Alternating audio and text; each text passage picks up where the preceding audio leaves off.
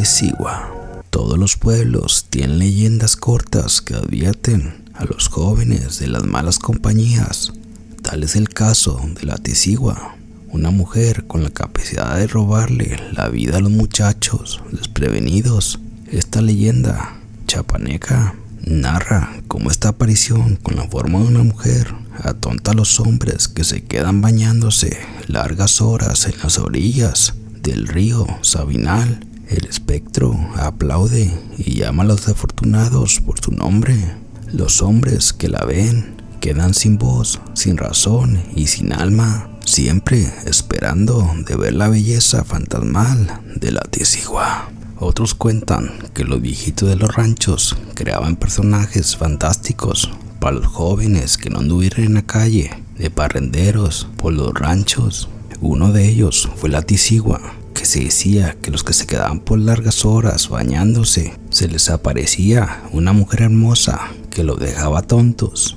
Nicho era el único hijo de un cañero apodado el Cachi y de doña Micaela. Cierto día en que iba a celebrar la velación del señor de doña Micaela le alistó su buena mudada a Nicho para que fuera a la conquista al baile. Por la tarde se fue al río, el joven muy contento y antes de salir de la casa, la buena madre le recomendó que no se tardara mucho en el río porque la tisigua se estaba apareciendo. Nicho se burló de aquella recomendación, argumentando que eran puros cuentos. Se fue entonces el joven hasta las pozas al llegar, se lanzó al río. Ya estaba bañándose, parado sobre unas gruesas raíces, un poco más leves y más y más fuertes, acompañadas de un silbido medio extraño.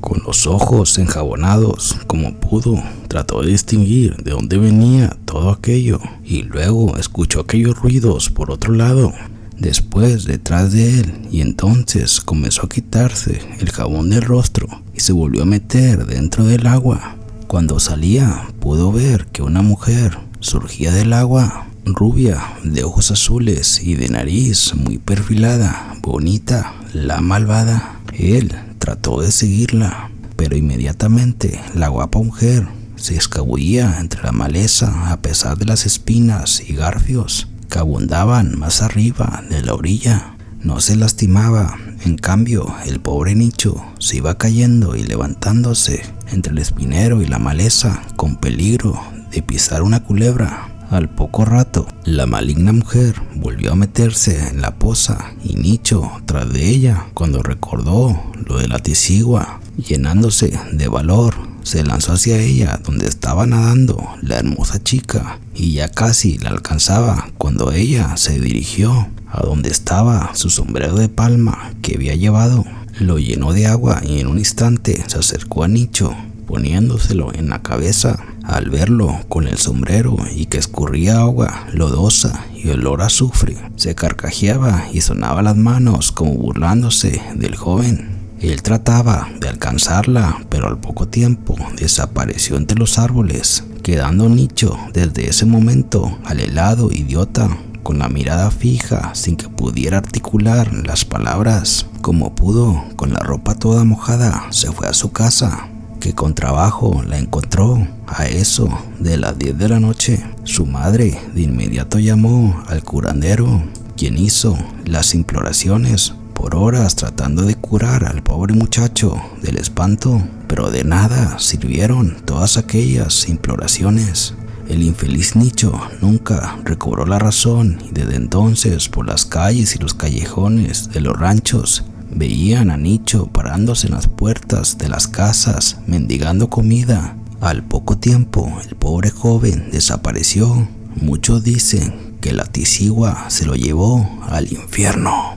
El diablo en la discoteca. En León, Guanajuato, existe una leyenda dada en el interior de algunas discotecas, una de ellas ubicada sobre el bulevar Las Torres, casi esquina con insurgentes, llamada Osis, al igual que otra discoteca ubicada en Plaza de los Insurgentes, llamada Mr. Green. Ambas discotecas consideradas como las mejores del lugar para divertirse en los años 70 y 90, donde aseguran que el demonio se hizo presente.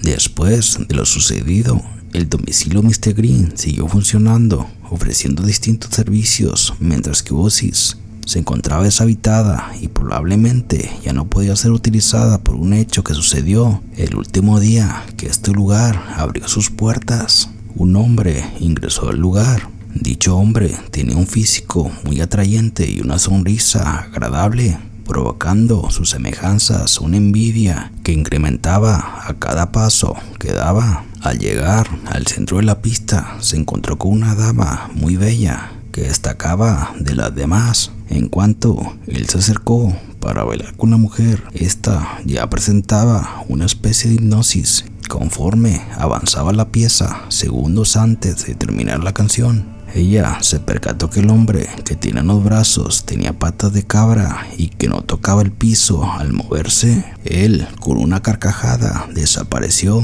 dejando un olor a azufre asustó a todos los presentes y provocando que estos salieran corriendo del lugar. La discoteca cerró después de este hecho, mientras que la muchacha falleció días después de lo ocurrido.